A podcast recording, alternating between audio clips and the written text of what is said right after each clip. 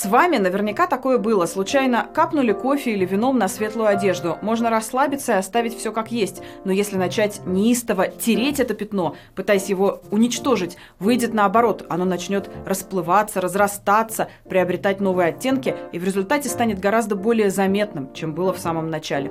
Это очень похоже на то, что пытается сделать с фигурой и даже именем Алексея Навального российская власть. В яростных попытках стереть его из общественного сознания, удалить из повестки, она добивается обратного результата.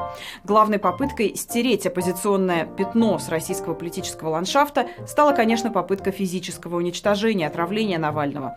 Однако политик выжил и получил еще большую поддержку. В 2019 году, согласно опросам Левада-центра, деятельность Навального одобряли 9% россиян, а в 2020-м, после отравления, вдвое больше – 20%.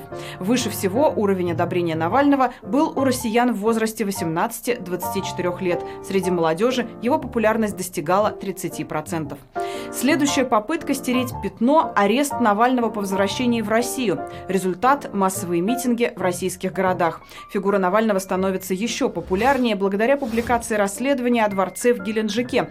Чем больше Кремль все отрицает, тем активнее смотрят фильм. Сейчас у него уже 120 миллионов просмотров. Уничтожить, стереть из медийного пространства власть пытается даже само имя Навального. Еще в 2018 году россияне обнаружили лайфхак. Если написать на куче снега фамилию политика, коммунальные службы сразу заработают оперативнее и уберут снег. В 2021 году лайфхак стал еще актуальнее. В Петербурге целая пожарная бригада приехала, чтобы смыть водой вытоптанное на льду канала Невы имя Навальный.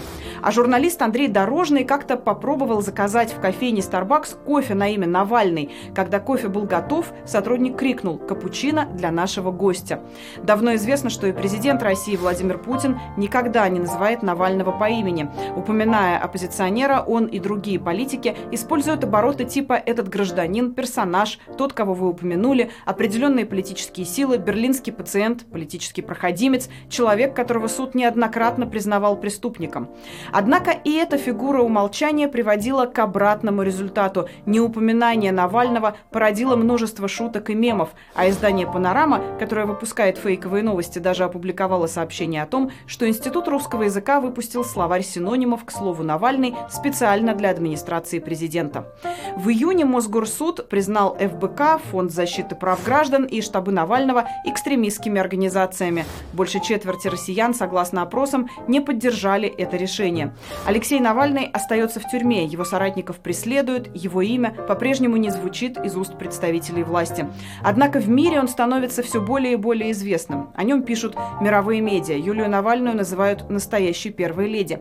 Чем яростнее власти пытаются стереть пятно, тем заметнее оно становится. И в первую очередь всему миру. У платформ HBO и HBO Max, которые выпустили документальный фильм о Навальном, в мире почти 74 миллиона подписчиков. thank you